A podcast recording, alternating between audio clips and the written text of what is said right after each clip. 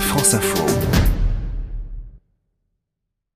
Bonjour Émilie Gautreau. Bonjour Hercine. Explication des mots de l'info avec vous. Avant de comprendre ce qu'il y a de nouveau dans ce dispositif, euh, rappelez-nous en quoi il consiste. Le Nutri-Score adopté par arrêté ministériel en octobre 2017 découle de l'obligation d'information nutritionnelle introduite par la loi santé de 2016. Les consommateurs doivent savoir ce que contient ce qu'ils mangent. Le Nutri-Score est conçu par Santé publique France, supervisé par le ministère de la Santé.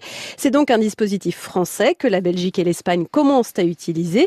L'idée de départ est d'aider le consommateur à comparer les produits alimentaires, aliments transformés et boissons. Alors ça fonctionne comment? Suivant un code couleur associé à des lettres, façon feu tricolore, le logo met en avant une lettre parmi cinq.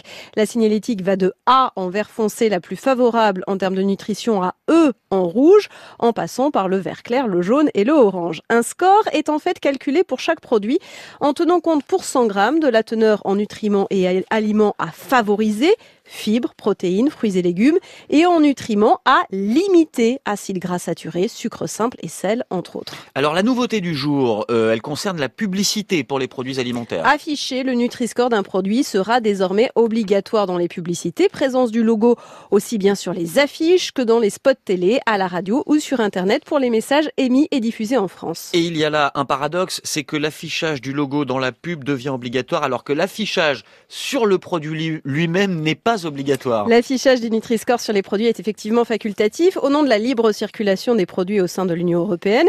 Les entreprises sont simplement encouragées à l'utiliser. Au dernier pointage en décembre dernier, Santé publique France recensait 90 entreprises qui se sont engagées à apposer le logo sur leurs produits. Certaines marques ne mentionnent pas ce logo. Plusieurs grands groupes soutenaient même un système concurrent basé sur les teneurs en gras, en sucre et en sel, non pas pour 100 grammes, mais par portion, dénoncé par plusieurs associations de consommateurs. Donc pas de système harmonisé en Europe et un Nutri-Score qui est par ailleurs euh, critiqué. Par des chercheurs qui regrettent par exemple que le produit ne soit réduit qu'à une somme de nutriments sans tenir compte de la façon dont il est transformé ou qui invitent à ne pas se baser sur ce seul code couleur pour avoir une alimentation équilibrée mais aussi sur le bon sens.